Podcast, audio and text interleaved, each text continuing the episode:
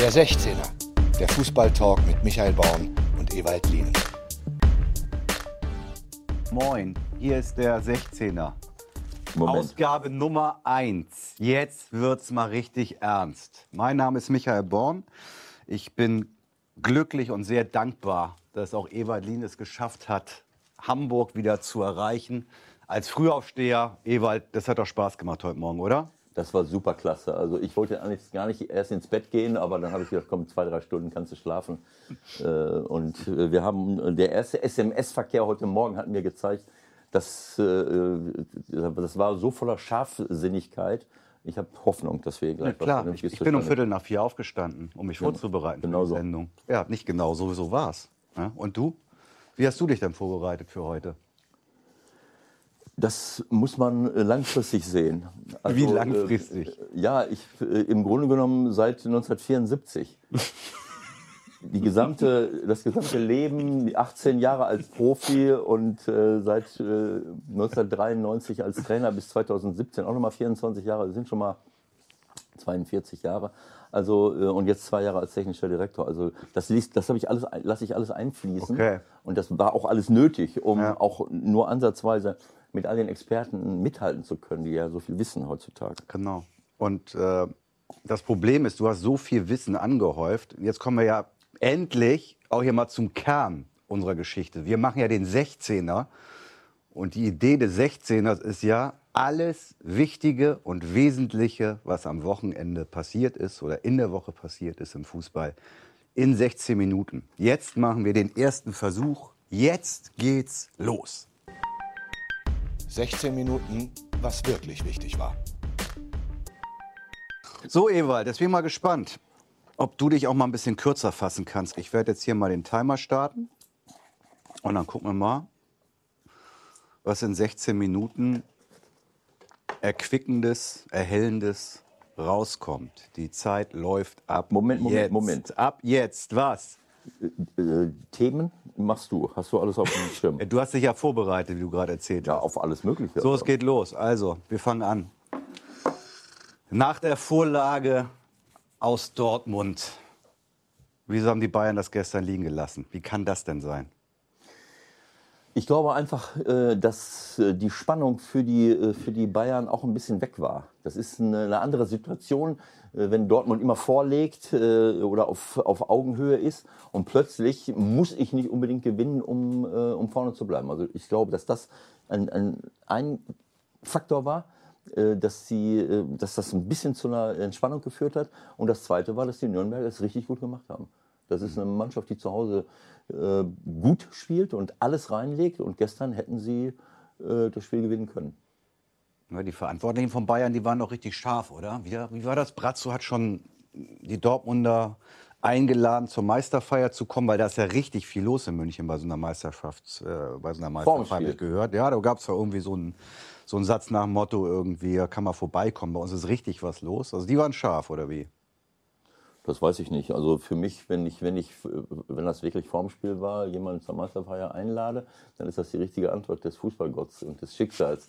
Also sowas macht man einfach nicht. Äh, Aber gut, äh, heutzutage geht es ja äh, oft darum, mehr zu klappern als, als für, das, für das Richtige zu tun. Also ich weiß es nicht, was dazu geführt hat. Aber letzten Endes, Nürnberg hatte nach dem 1 zu 0 die Chance aufs 2 zu 0. Eine 3 gegen 1 Situation mit zwei richtigen Pässen steht es 2-0 und dann glaube ich nicht, dass Bayern noch zurückkommt. Ähm, aber so ist es dann am Ende verdient gewesen, weil sie danach wirklich äh, viel Druck gemacht haben, zwar ein äh, glückliches äh, Auswärtstor erzielt haben und natürlich auch noch riesen Glück hatten, dass, dass diese Elfmeter dann auch noch. Das, war, das sind dann die berühmten drei, vier, fünf Zentimeter Innenpfosten, was weiß ich, wirklich Ja, Zentimeter, es ist schade. drin. Ja. Es ist schade. Ähm, Aber es war wie- wieder eine richtig spannende Situation. Ähm, Ich weiß nicht, warum Leibold den Elfmeter geschossen hat. Das war der zweite Elfmeter. Der hat einen Elfmeter mal geschossen bei einem Pokalspiel. Aber der, der war ja eigentlich gut geschossen. Darum geht es nicht. Es geht darum, da musst du jemanden hinstellen, der, der, der eigentlich äh, diese, diese, diese Erfahrung hat. Keine Nerven, das Ding hau ich rein und äh, dann hat Nürnberg wieder eine, eine bessere Ausgangssituation. Und am Ende haben sie natürlich auch nochmal Glück gehabt äh, mit, dem, äh, mit der Chance von Coman. Ja. Wobei Coman sich gezeigt hat als jemand, der es nicht gut gemacht hat, ganz einfach. Der, äh, ich glaube, dass er nicht so häufig in dieser Situation ist, alleine auf Ja, den das Torwart ist, glaube ich, aber auch einfach, einfach ungewohnt gewesen für ihn. Ne? Ja, aber er hat nichts verändert. Er läuft gerade auf den Torwart zu. Da muss ich äh, den zu einer Seite locken, damit die andere frei ist. Er hätte in dieser Situation ganz einfach den Torwart ausspielen können und dann den Ball ins Tor legen. Aber man, er, hat, er hat gezeigt, äh, ähm, dass er das nicht, äh, dass er das daran nicht gewohnt ist, so etwas zu tun. Das war eine tausendprozentige Chance, aber es wäre natürlich ganz fatal und völlig unverdient gewesen, wenn sie das Ding so gewonnen Ja, hätten. so haben, wir, so haben wir auf jeden Fall noch Spannung drin im Titelkampf. Das war ja eigentlich nach, nach äh, Samstag nach Dortmund äh, für fast alle klar, dass das eigentlich nicht mehr so sein wird, inklusive Herrn Favre. Wenn man sich das jetzt noch mal heute am Montagmorgen äh, vor Augen führt, was hat den Mann geritten, das so klar zu sagen? Das Ding ist durch. Was, was war da los mit dem? Naja gut, er hat es ja nicht von alleine gesagt, sondern es war ja eine Frage. Das war der Journalist, ist es klar. war der Das war der Journalist. Journalist wieder schuld. Es war der Journalist. Und ist der tappt da rein mit, weiß ich nicht, Er ist er? 62? Ja, er, äh, äh, er ist sehr erfahren, äh, aber ähm, ich denke einmal, dass es aus der, aus der Enttäuschung heraus war, ähm, dieses Spiel verloren zu haben und auch Marco Reus verloren zu haben. Das darf man auch nicht vergessen. Äh, Das hat in dem Moment vielleicht gar keiner auf dem Schirm gehabt, aber er wusste wahrscheinlich auch, Moment, Marco Reus wird auch bestimmt zwei Spiele, ein, zwei Spiele fehlen. zwei denke und, ich, und ja. wir haben ja nur noch drei und wir wissen, dass, welche Bedeutung Marco Reus für Borussia Dortmund hat in dieser Saison. Wenn er nicht spielt, dann wird es schon eng. Ähm, und ähm, auf der anderen Seite würde ich das persönlich nicht so wahnsinnig hochhängen. Alle sagen jetzt, äh, auch gestern äh, bei Sky 90, äh, ja, Lucien kann der Mannschaften mitnehmen. Äh, sicherlich äh, ist er so, wie er ist. Äh, ist ein Top-Trainer. Wir wissen nicht, wie er vor der Mannschaft steht. Und er trägt das Herz nicht immer auf der, auf der Zunge. Und ich gehe mal davon aus, dass er vor der Mannschaft auch ein anderes Bild abgibt als in der, in der Öffentlichkeit. Sicherlich ist eine öffent ein öffentliches Signal. Das kriegt die, kriegt die Mannschaft auch mit, aber er hat täglich, stündlich die Möglichkeit, das intern zu korrigieren, was wir da nicht mitkriegen. Und deswegen kann man keine Hochrechnungen machen. Äh, er hat aufgegeben. Ich glaube nicht, dass er intern äh, aufgibt. Es ist vielleicht eine unglückliche Äußerung, aber das kann ich mit zwei Sätzen als, als Trainer wieder gerade bügeln. Das wird super spannend. Also sein nächster öffentlicher Auftritt wird super spannend werden. Da freue ich mich jetzt schon drauf. Der interessiert mich überhaupt nicht, der nächste öffentliche Auftritt. Der nächste, der nächste Auftritt, der wichtig ist für Lucien Favre, ist der vor seiner Mannschaft. Was Der ist auch wichtig, aber darf ich doch aus Mediensicht sagen, dass das super ist, was er jetzt daraus macht. Kriegt von Watzke sozusagen von oben noch gesagt, ja Moment mal, wir geben hier noch gar nicht auf. Ja, und das war vor dem Bayern-Spiel. Und jetzt ist die Lage wirklich wieder spannend. Ich meine, lass uns das Programm kurz angucken. Ja, die Dortmunder in Bremen, zu Hause Düsseldorf, letzter Spieltag in Gladbach und die Bayern 96, die ja jetzt bärenstark sind, wie wir gesehen haben am Wochenende zu Hause. in Leipzig. So, und dann aber in Leipzig. In Leipzig und zu Hause gegen Frankfurt. Wo wo ist da eine Entscheidung? Ja, richtig.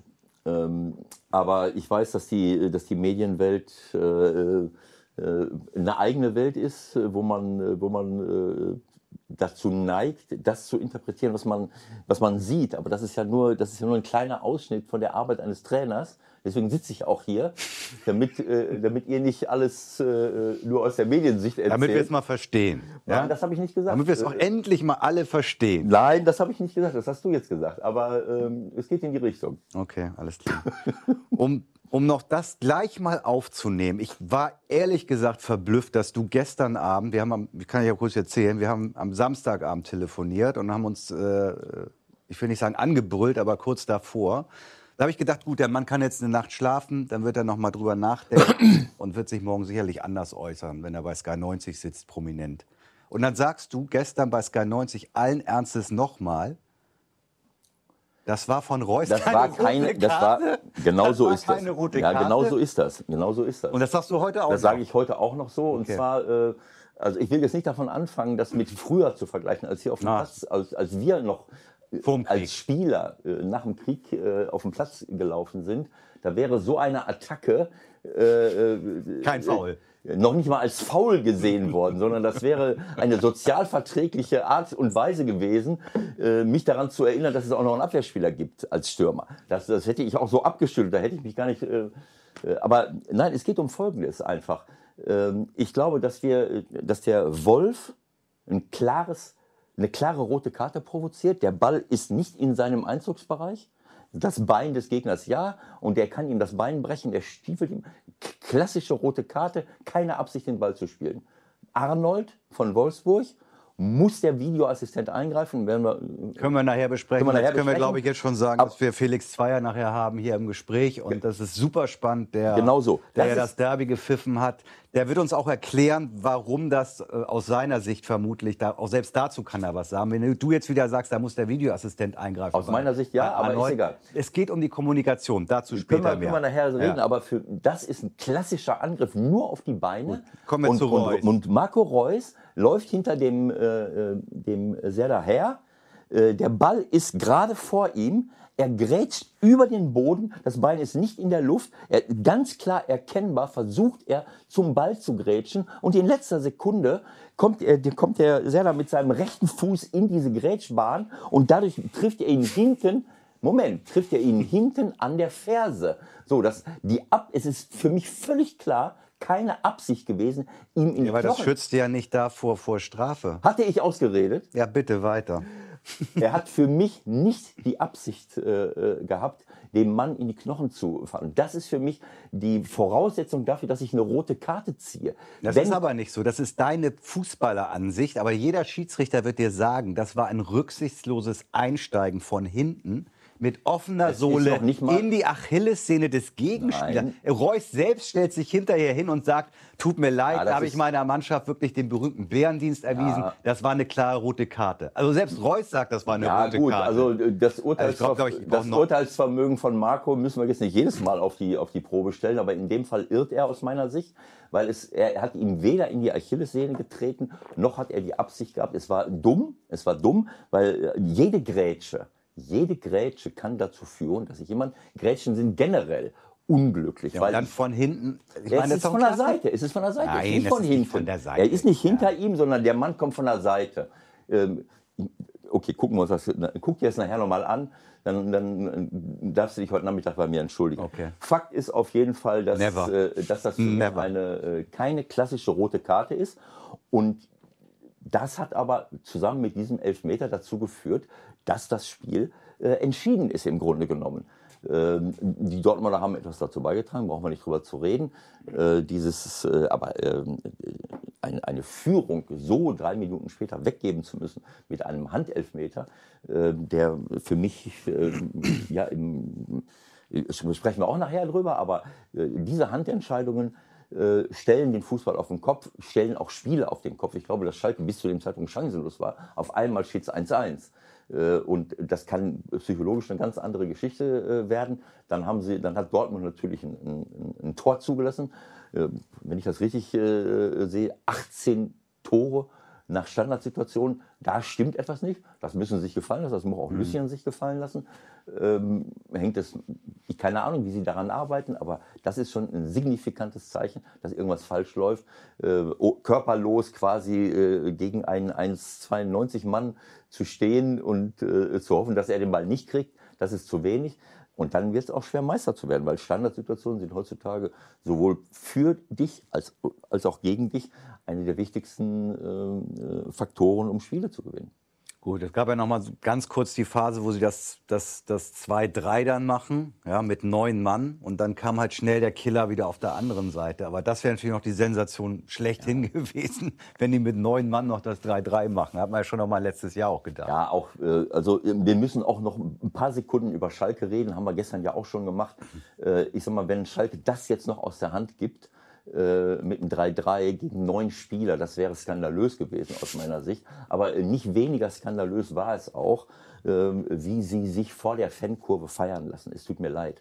Äh, da kann ich nur das, was wir gestern auch schon gesagt haben, nach einer solchen Saison, nach einer solchen Saison so ein, ein Spiel, alle feiern Schalke nach dem Spiel, also zwei rote Karten, was nicht ihr Verdienst war, ein Elfmeter, was auch nicht ihr Verdienst war, und dann äh, 4 zu 2 zu gewinnen gegen neun Leute, äh, das dann zu feiern und nach so einer Saison so einen Aufriss zu machen, ähm, äh, da hätte ich mir ein bisschen. Ich habe mir ehrlich gesagt auch gewundert, dass Herr Tönnies dann auch noch auf dem Platz war. Den sieht man ja eigentlich auch nie. Auf einmal Ja. ist er dann da. Ja, ja, gut, aber es ist natürlich so, äh, nach dieser Saison, das Derby, das ist etwas, was wir ja hier in Hamburg auch jetzt erlebt haben und was wir überall erleben. Diese Derbys werden komplett überbewertet aus meiner Sicht. Das, ist, das ek- elektrisiert sicherlich die Fans, aber so eine, Geschichte draus zu machen, was ist bei uns im Stadion am Millantor passiert, mit, mit unseren Fans, mit HSV-Fans, äh, als wenn es äh, als wenn es keinen Morgen mehr gäbe. Als wenn es keinen Morgen mehr gäbe. Und, und offensichtlich scheint es so zu sein, wenn ich, selbst wenn ich eine absolute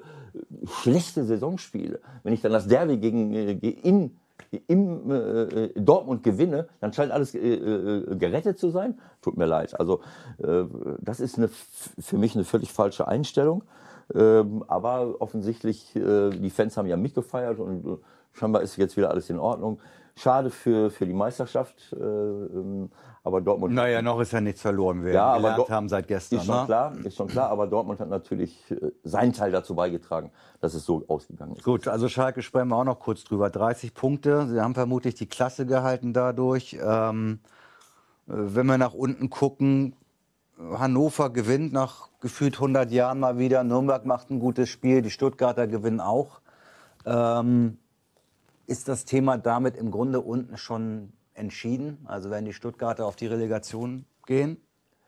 Es ist schwer, äh, also wenn Nürnberg gestern gewonnen hätte, dann wären sie, ähm, äh, glaube ich, ähm, ähm, drei Punkte äh, dran gewesen an, äh, äh, an Stuttgart mit 21, mit 21 Punkten. Genau. Jetzt sind sie fünf Punkte weg Genau. und wir reden von drei Spielen. Ja. Also das und, und, und nach der Historie, die wir äh, jetzt, keine Ahnung, haben sie ein Spiel in der Rückrunde gewonnen oder, oder vielleicht zwei, so wie Hannover jetzt, nach der Historie zu denken, dass, dass die beiden da unten, jetzt Nürnberg und Hannover, die letzten drei Spiele gewinnen und Stuttgart nicht mehr, äh, das ist schon eine gewagte äh, Hypothese. Das, das, äh, das Frappierende an dieser ganzen Geschichte ist eigentlich mehr, dass man äh, mit 18 und 19 Punkten Überhaupt noch eine Chance hat jetzt. am ein und, nach dem 31. Spieltag noch eine Chance hat, äh, in, der, in der Liga zu bleiben, äh, äh, rechnerisch, das ist eigentlich ein, das ist ein Novum. Also ich kann mich nicht erinnern, dass es sowas mal gegeben HSV hat. war ja auch mal mit, mit, weiß nicht, was waren das, 26 Punkten in der Relegation oder so, ne? 27 höre ich. Ja, also wie gesagt, das ist natürlich schon, die drei äh, fallen schon extrem ab, aber trotzdem, wenn Schalke gestern, äh, also am, am, am Samstag verliert in Dortmund, was ja durchaus möglich gewesen wäre, äh, dann, hätte, äh, dann, äh, dann hätte Schalke jetzt 27 Punkte und Stuttgart 24. Lass uns, lass uns noch ganz kurz über die zweite Liga sprechen. Was ist da los? Köln ist Erster, entlässt den Trainer, HSV verliert, ist Vierter, äh, verlieren alle komplett die Nerven? Ja, es ist so, erstens ist es so, dass die zweite Liga sehr, sehr ausgeglichen ist und eigentlich jeder jeden schlagen kann. Die Kölner und die Hamburger hatten eine Zeit lang wirklich, äh, waren sie in der Pool-Position und haben es sehr gut, äh, haben es sehr gut gemacht, äh, zumindest ergebnistechnisch. Und ähm, was jetzt da passiert ist, keine Ahnung. Es, ist, es, es gab dahinter eine Reihe von Vereinen wie Union, wie St. Pauli seinerzeit, wie Heidenheim, wie Kiel, wie Paderborn, die alle noch um den dritten Platz gekämpft, gekämpft haben. Aber durch die Schwächephase von, von Hamburg, vom HSV und natürlich auch vom, von Köln jetzt, ist alles wieder eng, äh, ist, äh, ist alles wieder. 16 Minuten sind um. Ja, dann sage ich, nichts- dann sage ich nichts um. Das mehr. war's für heute mit 16 Minuten. Dann sage ich nichts mehr. Auf Wir müssen schneller werden. Wir Ja. müssen schneller werden mit unseren Themen. Verlängerung. Eine ganz kurze Verlängerung machen wir. Ja? Okay. Und zwar, lass uns anfangen mit dem HSV. Also verlieren äh, bei Union. Ich habe überlegt, ist das ein Thema überhaupt für uns? Aber ich finde, irgendwie muss man zumindest mal einen Satz verlieren, wenn jemand wie Louis Holtby, der den ein oder anderen Euro beim HSV verdient hat, der sich immer auch als großer HSVer geoutet hat, äh, signalisiert und dem Trainer sagt, äh, als er erfährt, ich bin nicht in der Startaufstellung, oh, dann, dann fahre ich gar nicht mit nach Berlin. Wir sind jetzt nicht dabei gewesen. Ähm, und er hat auch, glaube ich, nach kurzer Zeit, so nach, vom Hörensagen her, ähm, festgestellt, selbst festgestellt, dass es ein Riesenfehler ist. Aber so etwas darf einem erfahrenen Spieler wie Holtby nicht passieren. Also die, die, ist egal, ob er jetzt so viel Geld verdient. Manchmal hat man HSV haben viele sehr sehr viel Geld verdient, aber auch wenn es nur die Hälfte wäre, es ist ein absolutes Unding. Oder ein Zehntel. Oder ein Zehntel. Es ist ein absolutes Unding dem ganzen Verein, den Fans gegenüber und der eigenen Mannschaft und dem Trainer gegenüber, allen gegenüber, so eine, äh, überhaupt auch nur auf die Idee zu kommen. Äh, das ist für mich nicht nachzuvollziehen. Das hätte ich ihm auch nicht zugetraut, ehrlich gesagt. Hast du das Gefühl, dass das ganze Ding in Hamburg vielleicht äh, noch richtig hochgeht? Also wenn man Köln sieht, wo sie, wo sie anfangen auf Platz 1 entlassen. Ich meine, der HSV äh, hat den, den Aufstieg, äh, ich glaube, das muss man schon so sagen, fest eingeplant gehabt. Und äh, die Situation jetzt ist so, sie müssen in Paderborn, sie müssen alle drei Spiele gewinnen und sie müssen auch in Paderborn gewinnen. Und selbst dann ist noch nicht klar, ob es überhaupt für zwei reicht, sondern wahrscheinlich dann eher für drei. Ja, ich, es hat mich komplett überrascht, was, äh, was äh, die Verantwortlichen in Köln äh, jetzt gemacht haben, dass das am Ende ein bisschen gewackelt hat, das eine oder andere. Aber ich meine, äh, man kann ja auch versuchen, mit einem Trainer gemeinsam etwas zu machen. Dass jetzt ein Nachwuchstrainer das besser machen soll als der, als der Markus Anfang. Ich, ich habe ja auch die Möglichkeit als Verantwortlicher mit dem Trainer gemeinsam, wenn mir etwas nicht gefällt, kann ich die ganze Zeit eingreifen. Aber ich habe immer so das Gefühl aus der, aus der Entfernung, ich kann das nicht beurteilen. Vielleicht haben diese Gespräche stattgefunden. Vielleicht sagt der Trainer, nein, nein, ich, das ist alles richtig, was ich hier mache und ich lasse mir nicht reinreden oder ich will auch gar keine, kein Teamwork machen. Äh, der Trainer ist der Verantwortliche. Aber es gibt eben auch die Möglichkeit, ein, mit ein, als Team, so wie ich jetzt den Becker gehört habe vom HSV, zu sagen, äh, ja, wir, wir machen das nicht so, sondern wir wollen schauen, und das ist nicht nur der Trainer, der dafür verantwortlich ist. Der HSV hat eine ganz junge Mannschaft. Da sind ganz viele, ganz, ganz junge Und einen ganz jungen Trainer im Übrigen. Und einen ganz jungen Trainer. Und das ist natürlich eine Drucksituation, eine Erwartungshaltung einer ganzen Stadt.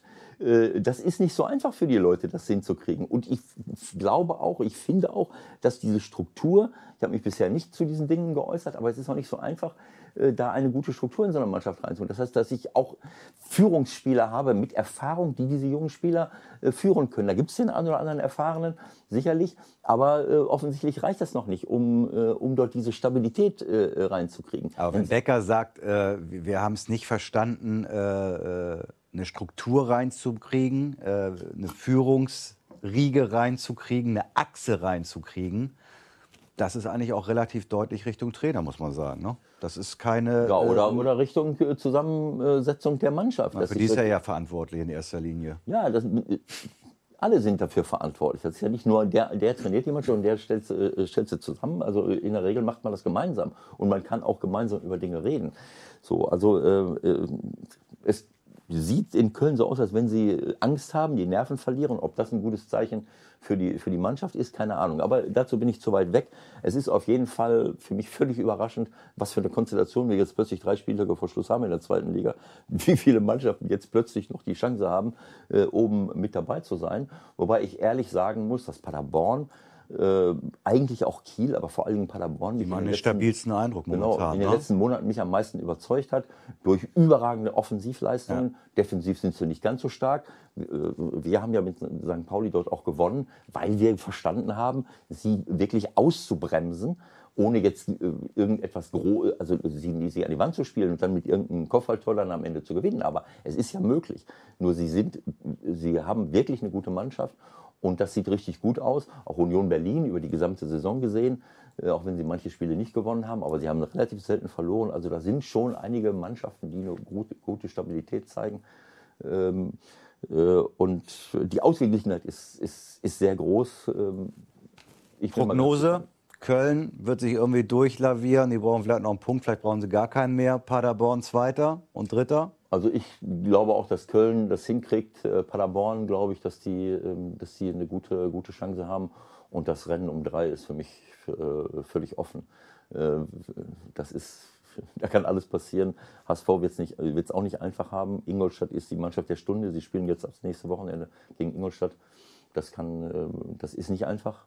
Und anschließend glaube ich in Na, HSV-Fan. Ja, dann kommt das Spiel in Paderborn. Ja, also da werden Eine sich- Showdown. Das ist der Showdown. Also spannender kann es nicht gehen. Okay, das war's mit der Verlängerung. Hey, Chiri! War was? Ey, Schiri, war was? Das ist unsere kleine Schiedsrichterrubrik. War was? Nee, war alles ganz easy für den Mann, den wir jetzt in der Leitung haben. Unser Gesprächspartner heute hat am Samstag ein kleines Spiel im Ruhrpott gepfiffen. Da war gar nichts los. Ähm, nee, Spaß. Felix Zweier ist da. Hallo, wir freuen uns ganz doll, dass es klappt, Felix. Moin.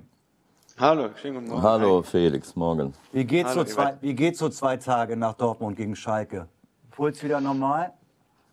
Puls wieder normal. Ähm, Das mit dem Puls habe ich auch relativ schnell wieder hinbekommen. Ähm, Tatsächlich ist es aber so, dass so ein Spiel auch einem, einem Schiedsrichter ähm, noch ein, zwei Tage durch den Kopf geht, ja, dass man überlegt, wie ist das gelaufen, wie wird das alles aufarbeitet, was hat man selbst gut gemacht, was hat man nicht so gut gemacht. Und ähm, insofern ist das natürlich schon was, ähm, was man nochmal einen Moment mitnimmt, aber äh, rückblickend und ähm, analysierend all die Szenen, die wir hatten, die schwierigen Entscheidungen, ähm, bin ich durchaus zufrieden mit dem, was da, was da passiert ist. Wie kann man sich das vorstellen? Ich finde es äh, unheimlich schwierig, oder es ist unheimlich schwierig, sich das vorzustellen. Ähm, deswegen frage ich es einfach am besten. Ähm, was saugst du alles auf oder machst du wirklich so wenig wie möglich? Du kannst ja jetzt ungefähr 800.000 Seiten lesen über das, was du da abgeliefert hast am Samstag oder wie einige auch mal nicht abgeliefert hast. Was nimmst du wahr? Was, was guckst du dir an? Ähm, also äh, tatsächlich äh, versuche ich ähm, möglichst viel nicht mitzubekommen. Ähm, das ist ähm, das ist der der ja, das, das ist das ist die Idee, ähm, dass sich das nicht vermeiden lässt, dass man das eine oder andere doch ähm, zugespielt bekommt und sich auch selbst ertappt, dann nochmal zu schauen. Tatsächlich ist es für mich auch so, dass ich dann natürlich am Abend irgendwie nochmal ähm, auch ins Sportstudio reingucke, um, um zu gucken, wie ist die Stimmungslage, wie werden, wie werden gewisse Dinge wiedergespiegelt, wie werden sie auch wahrgenommen. Also das ist schon was, was einem wichtig ist. Auf der anderen Seite ähm, versuche ich aber jetzt nicht jede Diskussion und auch ähm, jede Boulevarddiskussion ähm, mitzubekommen und mitzunehmen, weil das was ist, was einen verrückt macht. Mir ist wichtig, dass ich von den Leuten, die mir nahestehen, sowohl auf fachlicher Seite, also auf Schiedsrichterseite, aber auch im, im Privatleben, dass ich von denen ähm, einfach mal mitbekomme, was hören die so, was haben die wahrgenommen. Oft ist es auch so, dass wir Schiedsrichter ähm, von Dingen unglaublich betroffen sind, weil wir denken, um Gottes Willen, was passiert da wieder mit uns? Ähm, tatsächlich stellt man aber fest, dass Leute, die jetzt nicht gezielt danach suchen, ähm, überhaupt gar nichts mitbekommen. Und das ist dann eigentlich auch immer wieder ein ganz, ganz positives Zeichen. Das ist natürlich immer verstärkt, wenn eine Situation jetzt nicht so gut gelaufen ist. Ähm, dann ist es umso schwieriger, wenn was positiv gelaufen ist, dann tut man sich natürlich ein bisschen, ein bisschen leichter damit, auch Dinge aus der Öffentlichkeit wahrzunehmen. Ist das, ist das schwer, ähm, die Erfahrungswerte auszublenden, die man hat und immer wieder bei Null anfangen zu müssen, weil du ja eigentlich äh, bei dem Spiel eigentlich von jedem weißt, was er so für Marotten hat, wie der ein oder andere vielleicht da mal fällt. Ähm, Kann man das immer ausblenden? Also ich finde schon, ich finde schon, weil ähm, je, jeder kann sich auch verändern und jeder hat auch die Chance, einfach äh, fair behandelt zu werden. Und ähm, die Grundlage für uns Schiedsrichter ist eben auch darüber zu urteilen, was auf dem Platz passiert, was wir konkret wahrnehmen und nicht das, was man vielleicht erwarten könnte oder ähm, was man vielleicht jemandem unterstellen würde. Das wäre ja fatal, sondern letztendlich ist es so, dass wir Schiedsrichter ähm, reagieren auf das, was da so angeboten wird und ähm, das entsprechend ahnden. Wir können auch nur auf das reagieren, was wir auf dem Platz wahrnehmen, beziehungsweise jetzt durch die, durch die Neuerung Videoassistent, was wir dann unter Umständen auch aus einer anderen Perspektive am Monitor nochmal sehen. Aber ähm, jetzt zu sagen, oh, da ist der und der Spieler, der ist besonders gefährlich, nee, das nicht. Man kann aber schon wissen, dass ähm, zum Beispiel schnelle Angriffsspieler gerne mit einem Kontakt spielen. Wir können auch sehen, dass die häufig mit Doppelpässen spielen und dass man dann natürlich schon gezielt darauf achten muss, was passiert mit dem Spieler, der jetzt nicht gerade im Ballbesitz ist, sondern versucht in Position zu laufen. Wie reagiert ein Verteidiger darauf? Aber das eine hat mit dem anderen nichts zu tun. Also es ist keine Voreingenommenheit, sondern einfach nur eine Vorbereitung auf äh, mögliche Abläufe und auf vielleicht Spieler beziehungsweise spieltypische Situationen. Ich glaube, wir müssen nicht lange rumreden. Ähm, wir wollen natürlich auch noch mal über die Schlüsselszenen uns unterhalten, wenn wir schon die Gelegenheit haben. Ähm, ohne Frage war der Handelfmeter die Szene des Wochenendes. Und ähm, ich glaube, es ist immer noch nicht allen klar, ohne jemanden zu nahe treten zu wollen, wie der genaue Ablauf war, ähm, wie es dann zu der Entscheidung gekommen ist und warum es auch richtig war, dass der Videoassistent eingegriffen hat. Mhm. Ich habe ähm, schwer damit gerechnet, dass die Frage kommt. Und äh, gerade aus dem Grund habe ich äh, genau gerade aus dem Grund ähm, habe auch ich selbst mir sogar noch mal ähm, die Tonspur besorgt ähm, aus Köln. Ähm, und da wird ja die gesamte Kommunikation mitgeschnitten. Und das ist natürlich auch, auch für mich und für alle Beteiligten, also auch für den Videoassistenten und so weiter, auch ähm, um, um das Ganze zu analysieren und zu schauen, was ist besonders gut gelaufen, was ist unter Umständen nicht so gut gelaufen, ähm, natürlich hochinteressant. Ähm, das ist eine super Hinterbandkontrolle für euch, ne? Wie bitte? Das ist eine, gut, eine super Hinterbandkontrolle, dass ihr das anschließend nochmal äh, analysieren könnt. Ist ja super. Absolut. Und, und es ist, glaube ich, auch essentiell, um, um, sich, um sich weiterzuentwickeln. Und ähm, auch das ist äh, natürlich nochmal ein super Einwand, Weiterentwicklung. Wir stehen noch sehr, sehr am Anfang dieser, dieses ganzen Projekts Videoassistent, ja, wenngleich wir jetzt schon ähm, uns ganz toll weiterentwickelt haben und Riesenschritte gemacht haben. Aber wenn man es ähm, mal in die Relation der Fußballhistorie setzt, dann, dann ist es überhaupt nichts, was wir ähm, mit Videoassistenten bislang tatsächlich ähm, erreicht, geschafft oder, oder erzielt haben, sondern wir stehen am Anfang und das muss man allen auch zugestehen. Deswegen passieren auch immer noch Fehler. Aber kommen wir konkret zurück auf die, auf die Situation. Das ist ähm, ziemlich gut gelaufen und das ist, deckt sich auch mit, mit meiner Erinnerung aus dem Spiel. Folgendes ist passiert, es kommt eine Flanke in die Mitte, ähm, Embolo schießt unmittelbar in einem Zweikampf mit Weigel den Ball aufs Tor. Ich stehe letztendlich so, dass ich ähm, auf den Rücken von, von Embolo schaue und ähm, von daher einfach nur sehe, dass der Ball, der eigentlich Richtung Tor geschossen wird, ähm, dann Richtung Spielfeld fliegt. Ähm, ich habe aber keine Wahrnehmung davon, mit welchem Körperteil der Ball von Weigel abgewehrt wurde. Und das ist auch das, was ich unmittelbar gesagt habe. Ich habe erst gesagt, für mich sieht da alles gut aus, was aber mehr so in die Richtung Foulspiel, potenzielles Foulspiel im Strafraum geht. Aber ich sehe nicht, wie der Ball abgewehrt wird von Weigel. Schau mal auf Handspiel, habe ich gesagt, weil ich weiß, dass der Videoassistent ähm, alles mithört und ich wollte ihn auch aufmerksam machen, weil es jetzt keine so prominente Situation war, wo die ganze gelbe Wand schreit. Ja, wäre die Situation andersrum gelaufen, hätte ich es mir auch anders vorstellen können. Also hätte ein Verteidiger, ähm, ein Schalker Verteidiger den Ball dort in dem Strafraum an den Arm bekommen, glaube ich, wäre das Stadion ähm, ungleich lauter gewesen. Aber so war die Kommunikation und dann hat der Guido Winkmann, der mein Videoassistent war, in Köln gesagt, ich checke das mal. Und dann lief das Spiel aber erstmal weiter. Das Ganze hat dann exakt 36 Sekunden gedauert, meine ich, ähm, bis der Guido für sich am Monitor ein Bild gesehen hat und gesagt hat, stopp das Spiel. Und dann hat er mir den Hinweis gegeben, der Weigel hat den Arm waagerecht ausgestreckt, schaut dir das bitte an. So. Also war mein Bauchgefühl, möglicherweise könnte da ein Handspiel vorgelegen haben, ohne dass ich selbst wahrgenommen habe, ähm, ziemlich gut. Also ein Kontakt, Ball, Hand war auf jeden Fall mal da. Ähm, das hat der Guido mir auch geschildert. Und Guido kam für sich in seiner Analyse auch dahin, dass er sagen würde, Mensch, der Arm ist weit ausgestreckt, das ist nach unserer Auslegung ein strafbares Handspiel. Also hat er gesagt, ich empfehle dir das anzuschauen. Dafür darfst du das Spiel stoppen oder musst du bis zur nächsten Unterbrechung warten? Dafür darf ich das Spiel stoppen, weil das ist eine Situation, die ich persönlich nicht wahrgenommen habe. Ähm, der Videoassistent für sich bewertet den Vorgang und sagt aus meiner Sicht, das ist schon strafbares Vergehen. Ähm, das ist dann dieser sogenannte Serious Missed Incident, also etwas, was der Schiedsrichter nicht wahrgenommen hat, aber was ähm, durchaus strafwürdig erscheint. Also muss der Schiedsrichter das Spiel unterbrechen, bevor beispielsweise in einer Kontersituation auf der anderen Seite ein Tor fällt. Und da, ja, muss, man, da, muss, da muss man ja nochmal einhaken, denke ich, weil das ist ja die Wahrnehmung, die in der Öffentlichkeit völlig falsch ist.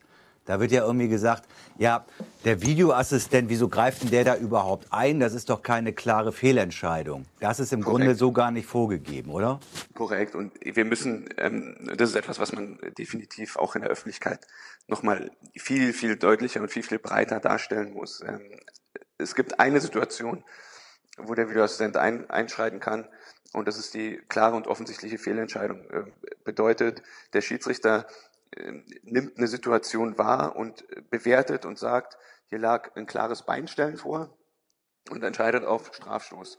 Und der Videoassistent überprüft diese Situation und sagt, oh, Entschuldigung, zwischen den beiden Spielern gibt es einfach überhaupt keinen Kontakt dann ist es eine klare und offensichtliche Fehlentscheidung. Der Schiedsrichter hat sich in seiner Wahrnehmung einfach getäuscht. Aber das entscheidet so. der Videoassistent, ob er das so, äh, das ist ja seine nee, Wahrnehmung, ne? Ja, weil du sagst, das entscheidet der Videoassistent, letztendlich entscheiden es die Bilder, weil da gibt es dann einen klaren Beweis. Im, Im Englischen bei der FIFA, ich bin leider noch so ein bisschen so gepolt, weil ich unglaublich viele FIFA- und UEFA-Lehrgänge zu dem Thema ähm, absolviert habe. Und die sagen, ähm, da ist ein ganz klarer Evidenz, also ein ganz klarer Beweis. Das Bild zeigt einfach, es gibt keinen Kontakt. Der Spieler fällt aus freien Stücken, es gibt keinen Kontakt, das ist bewiesen. Und da hat es dann auch nichts mehr mit Interpretation oder sonstigem zu tun. Das ist eine klare und offensichtliche Felix, das, mein, das meinte ich nicht, ob der Videoassistent, äh, ich meinte, das ist klar, dass die Bilder das entscheiden, aber äh, mhm. wenn jetzt der Schiedsrichter sagen würde, äh, nee, ich bin mir tausendprozentig sicher, dann darfst du doch als, dann darf der Videoassistent aber doch trotzdem eingreifen, wenn die Bilder ihm was anderes zeigen, oder nicht? Äh, das soll er und muss er. Aber tatsächlich ist es so, dass der Videoassistent niemals eine Entscheidung trifft, sondern der sagt nur, lieber Schiedsrichter, ich empfehle dir ganz dringend, dir das anzuschauen, weil das, was du wahrgenommen hast, ist so nicht mit den Bildern belegbar. Das ist nicht passiert. Und dann würde ja jeder Schiedsrichter würde den Teufel tun, wenn er sagt, nee, ich ignoriere das, ähm, sondern dann sagt jeder Schiedsrichter, okay, dann muss ich mich so getäuscht haben, ich schaue mir die Bilder an. Und dann wird anhand der Bilder feststellen, ich habe mich getäuscht, ich hatte eine falsche Wahrnehmung. Das ist der eine Fall. Der andere Fall ist der, so wie er jetzt auch in Dortmund eingetreten ist. Es passiert eine Situation, aber weil eben wir Schiedsrichter nur unsere eigene, die eine einzige Perspektive haben, kann es passieren, dass wir ähm, zur Entscheidungsfindung grundlegende Elemente überhaupt gar nicht wahrnehmen. Oder es könnte ein Vergehen im Rücken des Schiedsrichters sein, außerhalb des Blickfeldes. Und das sind diese auch im Englischen sogenannten ähm, Serious Missed Incidents, also die, die ähm, Vorfälle, die schon Bewandtnis haben im Hinblick auf diese vier Säulen, ähm, Strafstoß, rote Karte, Spielerverwechslung ähm, und so weiter. Also da, wo der Videoassistent gefragt wird, Torerzielung. Ähm, aber wenn ich da keine Wahrnehmung habe oder mir ein entscheidendes Element in der Entscheidungsfindung fehlt, dann ist der Videoassistent dafür da, eine geeignete Perspektive, also die Situation zu überprüfen. Und wenn er sagt, ja, für mein Empfinden gibt es eine Situation, die sich der Schiedsrichter anschauen sollte, weil der Videoassistent das für eine ähm, wirklich einen relevanten Fakt in der Entscheidungsfindung hält, ja, dann wird er einem das empfehlen und wird sagen, so pass mal auf, ähm, im Zuge dieses Zweikampfes, dieses Torschusses, kommt es zu einem Kontakt Ball-Hand. Ich als Videoassistent bewerte diesen Vorgang so, dass ein Schiedsrichter auf dem Platz, wenn er das Bild sieht, was ich ihm gleich zeige, ähm, auf Strafstoß entscheiden könnte. Dann möchte ich, dass der Schiedsrichter dieses Bild auch sieht und selber bewertet, ist es für ihn ein strafbares Vergehen, ja oder nein. Und genau das war der Fall. Genau, das ist passiert. Du hast es dir angeguckt und dann hast du gesehen, äh, nach äh, aktueller Regelauslegung äh, kannst du Elfmeter geben, musst du vielleicht sogar. Muss ich. Also ich, ich kam, ich, ich kam nach, nach den Bildern, die mir zur Verfügung gestellt wurden und ähm, ich habe auch im Anschluss nochmal weitere Bilder gesehen und auch mir die, genau die Bilder, die ich bekommen habe, nochmals angeschaut. Ich komme als Schiedsrichter nach der aktuellen Auslegung, die wir seit Saisonbeginn verfolgen und die international wie national gleichermaßen gilt, komme ich zu keinem anderen Ergebnis, als dort Strafstoß zu geben. Der Arm ist auf Schulterhöhe waagerecht vom Körper abgespreizt, da wird der Ball gegengeschossen, der Ball wird dadurch geblockt und dadurch ist es Strafstoß und da bleibt einem auch kein Interpretationsspielraum mehr. Nochmal, es gibt, äh, wenn ich da kurz rein darf, das Grundproblem, glaube ich, ist auch immer, äh, dass sehr häufig da auch Standbilder benutzt werden. Also wenn mhm. man sich diese ganze fließende Bewegung nochmal anguckt, die beiden Spieler sind keine Ahnung, 75 Zentimeter auseinander oder so. Mhm. Und er will, der Abwehrspieler will definitiv den Schuss blocken und geht mhm. in einer aktiven Bewegung nach vorne. Und in der Bewegung geht der Arm raus. Also ich finde, so kann man es zumindest interpretieren. Ich finde, es ist ja. sehr schwer, ihm da Absicht zu unterstellen. Mhm. Ja? Ich glaube, das ist jetzt auch nicht der Punkt. Äh, ich glaube, dass Felix jetzt erstmal in, äh, erklärt Die Erklärung hat, ist klar. erklärt, warum er nach aktueller Regelauslegung äh, Hand pfeifen kann oder muss. Äh, die andere Frage ist, findet ihr das gut oder finden wir das generell gut, diese Art der Handauslegung? Denn das ist, für mich macht das den Fußball kaputt ähm, also diese, dieses, äh, wir haben ja irgendwann mal damit angefangen, das hat ja mit dem Videoassistenten nichts zu tun, Verbreiterung der Körperoberfläche. Für mich, ich sage 60, 70, 80 Prozent dieser Verbreiterung der Körperoberfläche hat einfach was mit Gleichgewicht äh, zu tun. Dass ich Mhm. in der Bewegung bin, einen Schuss blocken will, wenn ich eine Grätsche und will irgendwo einen Schuss in der Grätsche blocken, dann muss ich aus Gleichgewichtsgründen die Arme irgendwo aus, äh, ausbreiten. Mhm. So, und anders geht es nicht. Und, äh, und jemanden äh, mit äh, hinter dem Rücken verschränkten Armen zu attackieren, da lache ich mich tot als Stürmer, wenn ich ein bisschen dribbeln kann. Der, der kann ja, kann sich ja gar nicht mehr drehen. Äh, Ja. äh, so, also das ist die zweite Frage, ob wir diese Art der Regelauslegung äh, äh, gut finden oder, oder nicht gut finden. Mhm. Ich finde, ich, ich finde, dass man, also es werden unglaublich viele Argumente zu dem Thema ausgetauscht und ich kann viele, viele Argumente ähm, total nachvollziehen, kann vielen folgen.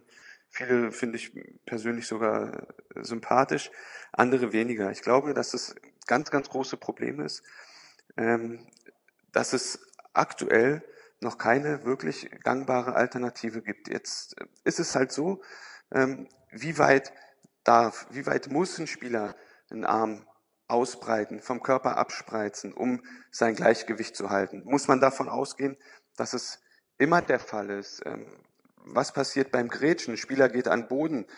Ein, eine Hand geht zum Boden, weil ein natürlicher Reflex sagt, ich will mich abstützen, bevor ich auf den Boden falle, muss automatisch auch der zweite Arm mit nach oben gehen. Ähm, oder kann, kann man den am oder neben dem Körper führen und so weiter und so fort. Ich verstehe all diese Argumente. Das Problem ist nur, dass ich aus all diesen Argumenten auch keine wirkliche Auslegung herauslesen kann, mit der alle zufrieden wären, weil es wird immer wieder die Diskussion geben, wenn denn dann ein Arm weit abgespreizt ist, dann wird der eine sagen, ja, 50 Zentimeter ist in Ordnung, 80 Zentimeter ist aber zu viel, die braucht man nicht fürs Gleichgewicht. Am Ende ist es wieder der Schiedsrichter, der das beurteilen soll und es werden wieder 50 Prozent, nämlich die, die sagen, oh, Elfmeter ist korrekt, die werden sagen, naja, der Arm ist doch so weit draußen, das war jetzt mehr als, als nötig.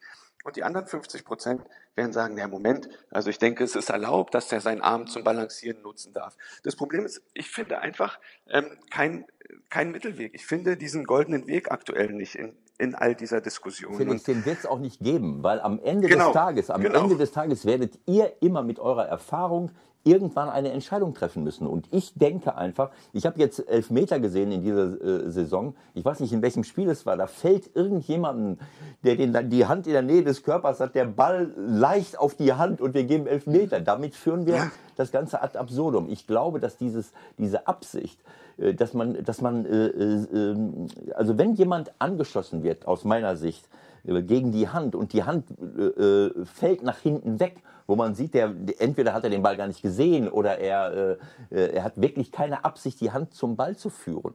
Ähm, Das ist eine, eine, eine Sache der Wahrnehmung und auch der Erfahrung von euch, dann zu sagen, nee, Moment, also dafür gebe ich keinen Elfmeter, weil für mich werden viele Spiele auf den Kopf gestellt. Das ist eine Sache der Erfahrung von Schiedsrichtern, zu sagen, nee, komm, das machen wir jetzt nicht. Was mich Genau. gestern, wenn ich das eine noch zu, zufügen darf, was mich gestern, ich weiß nicht, bin mal gespannt, wie du das siehst, was mich im Nachhinein irritiert, ich habe auch gesagt, das kann nicht sein, dass man da Elfmeter gibt. Aber dann sehe ich, dass der Ball äh, wie nach einer Faustabwehr ins, Spiel, ins Spielfeld zurückfliegt. Dann denke ich, Moment, wenn ich nur den Arm äh, als Gleichgewicht ausstrecke und der Ball fliegt dagegen, dann muss er ja normalerweise hinten runterfallen. Der Arm wird ist es. weggeschlagen und der Ball fliegt runter. Und was mich irritiert hat, ist zu sehen, dass der Ball äh, mit Wucht zurück ins Spielfeld fliegt, als wenn ich als Torwart gegen den Ball haue. Und der Arm macht keine Bewegung nach hinten. Der fliegt nicht weg, weil er nicht schlaff in der Luft geschwungen war, sondern weil da gewissermaßen eine Spannung drauf war. Ich kann selbst diese Spannung noch nachvollziehen. Wenn ein verteidigender Spieler, Ja, wir sind beim Elfmeter von Weigel. Nein, Ja. von Weigel, weil der, der äh, Genau. klar, wenn ich, wenn ich äh, in ein, dass ich den Arm jetzt Aber so der hat halte. eine Körperspannung. ja, ich habe eine, hat auch Körperspannung. Ja gut, aber deswegen, dann kann der Ball aber trotzdem, dann, dann fliegt, wenn ich eine Körperspannung habe, Aber dann du glaubst der, doch nicht, dass der in dem Moment darüber nachgedacht hat, ich Nein. mache jetzt den Arm hier steif, damit der dagegen Nein, schießt. das ist klar, aber das ich ist hat doch mich, absurd. es hat mich nur irritiert, dass der Ball quasi wie eine Faustabwehr ins Spielfeld zurückfliegt. Okay. Das hat mich irritiert. Selbst wenn ich Spannung habe, Felix, äh, äh, korrigier mich, selbst wenn ich Spannung habe, dann fliegt der Ball gegen den Arm, der Arm bleibt steif und der Ball fällt aber runter. Der fliegt aber nicht ins Spielfeld zurück. wenn man, wenn man jetzt anfängt, die Bilder zu analysieren und dann beispielsweise auch mal Frame by Frame geht, dann sieht man, dass der Arm vom Weigel ähm, sogar in Richtung des Balles geht. Und das ist die Ursache dafür, dass der Ball mit Vehemenz Richtung Spielfeld zurückfliegt. Nochmal, ich glaube, ich glaube nicht, genau, genau, das ist, scheint ein, einfach im Ablauf so zu sein. Ähm, ich finde aber ganz toll, dass ihr beide jetzt schon über die Situation diskutiert. Ich finde auch ähm, ganz toll zu hören. Wir komplett geändert. Das ist das Allerbeste dabei. Ja, das finde ich aber auch gut, wenn man, wenn man dann nämlich ähm, zuhört und Argumente austauscht und ähm, versucht, alle Seiten zu verstehen. Das ist das Wesen und der Demokratie. Das hat Michael, das hat Michael noch nicht. Felix, das hat Michael noch nicht verstanden. Das Wesen der Demokratie. Viele Leute glauben, dass man eine Meinung hat und die nie mehr ändern darf. So, so kommt man ja nie zusammen. Also was mich interessieren würde, Felix, wenn du auf der Ja. Couch sitzt, kannst du dich da reinversetzen. Du sitzt auf der Couch, guckst Fußball und siehst genau diesen Handelfmeter. Vom Gefühl.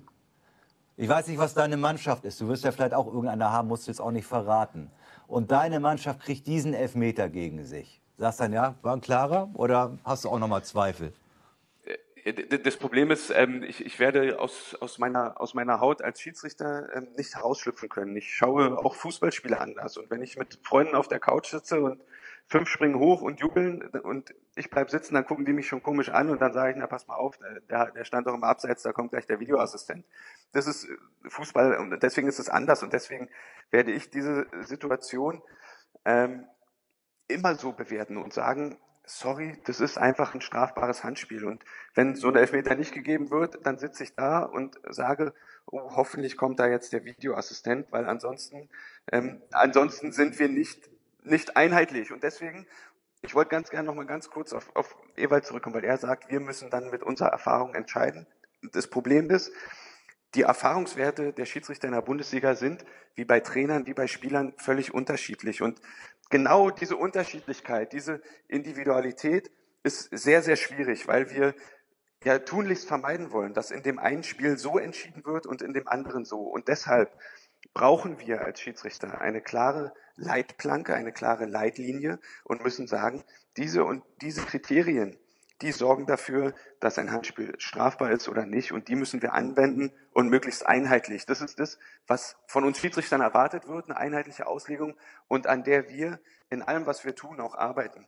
Und ähm, so, so gerne ich das verstehen möchte und diese, diese, diese menschliche Aspekt und diese Erfahrung, aber wir können natürlich auch nicht sagen, in einem Spiel, was so unglaublich wichtig ist, wie, wie dieses Derby zu diesem Zeitpunkt in dieser Konstellation, entscheidet man mal weil man jetzt nicht zu sehr Einfluss nehmen möchte auf Weiterspielen, weil man den Julian Weigel verstehen kann. Und in einem anderen Spiel, ähm, irgendwo in der dritten Liga, ah, da ist es nicht so relevant, da machen wir jetzt mal Strafstoß. Das funktioniert auch nicht. Ganz konkret, wenn du, äh, du hast diese Kommunikation mit Guido Winkmann, äh, der sagt zu dir, geh mal raus, guck dir das nochmal an. Wie ist das Gefühl dann für dich? Denkst du, oh Scheiße, da habe ich irgendwas nicht gesehen? Oder bist du so analytisch, dass du sagst, okay, ich bin ganz cool, ich gucke mir das an, da sind irgendwie 80.000 um mich rum, da sind 40 Millionen auf der Welt verteilt am Fernseher, die gucken mich jetzt an. Wie kann man die Konzentration hochhalten, da überhaupt einen klaren Gedanken zu fassen, wenn du da auf dem Fernseher guckst? Als der, als der Guido zu mir gesagt hat, du musst das Spiel stoppen, ähm, war ich dann letztendlich nicht mehr überrascht, weil wir ja praktisch gemeinsam in der Kommunikation diesen Prozess dieser Überprüfung eingeleitet haben und wir gesagt haben, Mensch, da könnte was vorgelegen haben. Und dann war es also erstmal keine Überraschung mehr. Es war also nicht, dass irgendwas aus dem Nichts kam, sondern man war gewissermaßen darauf vorbereitet. Außerdem hatte ich ganz großes Vertrauen, dass wenn er jetzt sagt, du musst das Spiel stoppen, dass es ein Bild gibt, ähm, was ziemlich eindeutig sein wird und ähm, wo man relativ klar eine Entscheidung trifft. Auf der anderen Seite habe ich aufgrund der, meiner Tätigkeit bei der Weltmeisterschaft und all den vorbereitenden Lehrgängen ähm, unglaublich viel Erfahrung mit dem Videoassistenten. Und ich habe für mich einen sehr, sehr guten Weg gefunden, keine Angst davor zu haben, oh Mist, da hast du einen Fehler gemacht, sondern einfach zu sagen, wow, ich habe einfach jetzt den Benefit, die Möglichkeit dieser weiteren Perspektive, einer weiteren Ansicht, um am Ende eine richtige Entscheidung zu treffen. Es ist für mich immer besser, mich selbst zu korrigieren. Ich musste mich nicht mal korrigieren, weil ich in dem Fall keine Wahrnehmung hatte, aber einfach ähm, dieses diese Assistenz zu nutzen, die Möglichkeit der Bilder zu nutzen, um eine fürs Spiel korrekte Entscheidung zu treffen. Und insofern war ich tatsächlich unglaublich analytisch. Auch das habe ich mir weiterhin angehört. Schon auf dem Weg raus zum Monitor habe ich dem Guido Winkmann gesagt, Guido, ich brauche bitte ein Standbild, um zu sehen, dass der Ball an der Hand ist. Und ich möchte eine Perspektive von hinterm Tor, um zu sehen, wie weit der Arm abgespreizt ist. Das habe ich auf dem Weg zum Monitor gesagt. Und genau diese beiden Bilder hat er mir gezeigt. Er zeigte mir also zuerst ein Bild, wo man eindeutig sieht, der Ball ist an der Hand, der Kontakt liegt vor. Und dann hat er die Perspektive gewechselt und zeigt mir aus der Hintertorkamera, wie weit der Arm tatsächlich abgespreizt ist. Das hat er mir im Standbild gezeigt, das hat er mir verlangsamt gezeigt und im Normaldurchlauf. So, dann hatte ich ein komplettes Bild und dann gibt es auch keine Diskussion. Dann habe ich zu Guido gesagt, das ist elf Meter, habe mich umgedreht und entschieden. Das also ist im Grunde perfekt gelaufen für dich aus deiner Sicht. Das find, ich empfinde das als perfekt gelaufen. Und wie ist, ja, noch mal ganz kurz, wie ist das mit der, mit der Kommunikation? Habt ihr da auch mal Schwierigkeiten, euch zu verstehen? Auch das stelle ich mir nicht so ganz einfach vor. Technisch, ähm, technisch haben wir uns da ganz toll weiterentwickelt. Da gab es ähm, einen Wechsel des Anbieters ähm, und dann gibt es technische Details, jetzt frag mich nicht, ja, von analog auf digital umgestellt oder wie auch immer. Aber wir verstehen uns, wir verstehen uns einwandfrei und wir haben auch ähm, insgesamt viel daran gearbeitet, ähm, an Kommunikationsstrukturen und Richtlinien, jetzt nichts Technisches, sondern inhaltlich, wer redet wann. Die Assistenten sind ruhig, wenn sich der Videoassistent aus Köln meldet, damit der seine Botschaft loswerden kann. Dann entscheidet oder entscheidet letztendlich immer der Schiedsrichter, wen er mit in die Kommunikation aufnimmt, weil natürlich essentiell ist, dass der Schiedsrichter seine Botschaften los wird, die auch ankommen. Und alles, was der Videoassistent sagt, muss gleichermaßen ankommen, ohne dass da Worte verschluckt werden. Und wir versuchen dann tunlichst auch ähm, Worte wie kein, kein Abseits beispielsweise ähm, zu vermeiden, weil es unter Umständen sein kann, dass man, warum auch immer, diese Silbe überhört oder dass die verschluckt wird. Also versuchen wir Dinge immer positiv darzustellen oder finden entsprechende Worte, sagen dann lieber Tor korrekt anstatt kein Abseits. Ja, weil wenn ein Tor überprüft wird aus einer möglichen Abseitsposition und ich sage kein Abseits und dann kommt nur Abseits an, dann sagt der Schiedsrichter, ah super, haben wir richtig entschieden, Abseits. Ja, und dann will er das Spiel fortsetzen, aber eigentlich meine ich kein Abseitstor korrekt. Also mich würde dann noch mal ganz kurz interessieren, noch mal die menschliche Geschichte dann, wie du als Person auch damit umgehst. Ich meine, du triffst diese Entscheidung, du weißt, hier bricht gleich die Hölle los. Und dann laufen irgendwie erstmal acht Dortmunder auf dich zu. Wie, wie gehst du damit um? Also man hat dann so das Bild vor Augen, du weichst so ein bisschen zurück irgendwie. Das muss dann eine Maximalanspannung sein. Ja, ist es schon. Also natürlich ähm, ist, ist, man sich, ist man sich dessen bewusst, ähm, wenngleich die, die gesamte Tragweite dann auch erst im, im Nachhinein kommt. Ja, während des Spiels ist es wie, wie glaube ich, ähm, bei, bei jedem Spieler und, und auch, auch bei Trainern, die emotional beteiligt sind, ähm, ist es so, dass man erstmal funktionieren muss und da hat man seine Aufgabe und da ist es auch völlig egal, ob man den Elfmeter da jetzt für gelb oder für blau gibt. Es ist einfach ähm, eine, eine Analyse von Fakten. Da sieht man was, da erkennt man was und da sagt man, das muss man jetzt machen. Das ist einfach so. Das ist die Aufgabe des Schiedsrichters. Und mal trifft man Entscheidungen, wo, ähm, wo alle sagen, ja, das ist genau richtig, super. Und mal trifft man Entscheidungen, wo man weiß, da hat man jetzt da hat man jetzt extrem Gegenwind. Ähm, das, das gehört zu unserer Rolle dazu, das hat jeder akzeptiert und das äh, kann auch jeder von uns. Ähm, da funktioniert man. Ich habe, als ich aus der Review Area zurückkam und dann äh, kamen die Spieler, ich finde, ähm, muss ich auch dazu sagen, die, die Proteste waren relativ verhalten, was aber auch daran lag, dass sehr, sehr wenige, auch Spieler, überhaupt die Situation erfasst haben. Also was ist da eigentlich passiert? Also waren alle erstmal verwundert und ich als Schiedsrichter hatte dann natürlich einen riesen Informationsvorsprung, weil ich habe die Bilder gesehen. Und ich habe einfach versucht zu vermitteln, was ich gesehen habe. Ich habe gesagt, weil die Spieler kamen mit der Argumentation, aber der steht doch da unmittelbar daneben, die sind doch nah beieinander, dann sage ich, dann sage ich, ihr habt recht, es stimmt, aber der Arm ist so weit vom Körper waagerecht abgespreizt, dass ich keine andere Wahl habe. Diese Auslegung sagt, es ist ein strafbares Handspiel und deswegen ist es Elfmeter. Und der, Wer hat diese Auslegung bestimmt? Gibt es da irgendwas Schriftliches zu? Weil ich habe ehrlich gesagt heute Morgen nichts gefunden. Es gibt die ganz normale Regel, die immer noch dasteht, wie sie dasteht. Aber was Schriftliches zur Auslegung, warum so entschieden wird, sorry, nichts gefunden. Genau, die schriftliche Auslegung ist das, ähm, was den Schiedsrichtern auf all den Lehrgängen, die wir besuchen, immer wieder erklärt wird. Ähm, die Auslegung beinhaltet, in Ergänzung der Regel, beinhaltet Kriterien, Faktoren, die wir heranziehen dafür, um zu sagen, ein Handspiel ist strafbar oder nicht. Weil eigentlich sagt man, absichtliches Handspiel ist strafbar. Das ist das, was in der Regel steht. Und dann braucht man aber, weil es ja für jeden, also vielleicht gibt es Psychologen, die sowas können, ich kann es nicht, ich kann nicht in den Kopf des Menschen hereinschauen und sagen, das macht er jetzt absichtlich, das macht er aus Reflex, dann kommen wir schon wieder in eine Diskussion, ist der Reflex an sich strafbar, ist das eine bewusste Handlung oder eine unterbewusste Handlung und so weiter und so fort, alles viel zu kompliziert. Also sagt man, wir müssen Kriterien schaffen, um für die Spieler, für den Fußball, aber natürlich auch für die Schiedsrichter, ähm, eine Linie, eine Leitplanke, nochmal eine Leitplanke festzulegen, an, an der man sich orientieren kann. Und dann sagt man, ähm, was spielt eine Rolle? Die unnatürliche bzw. die Vergrößerung der Körperfläche.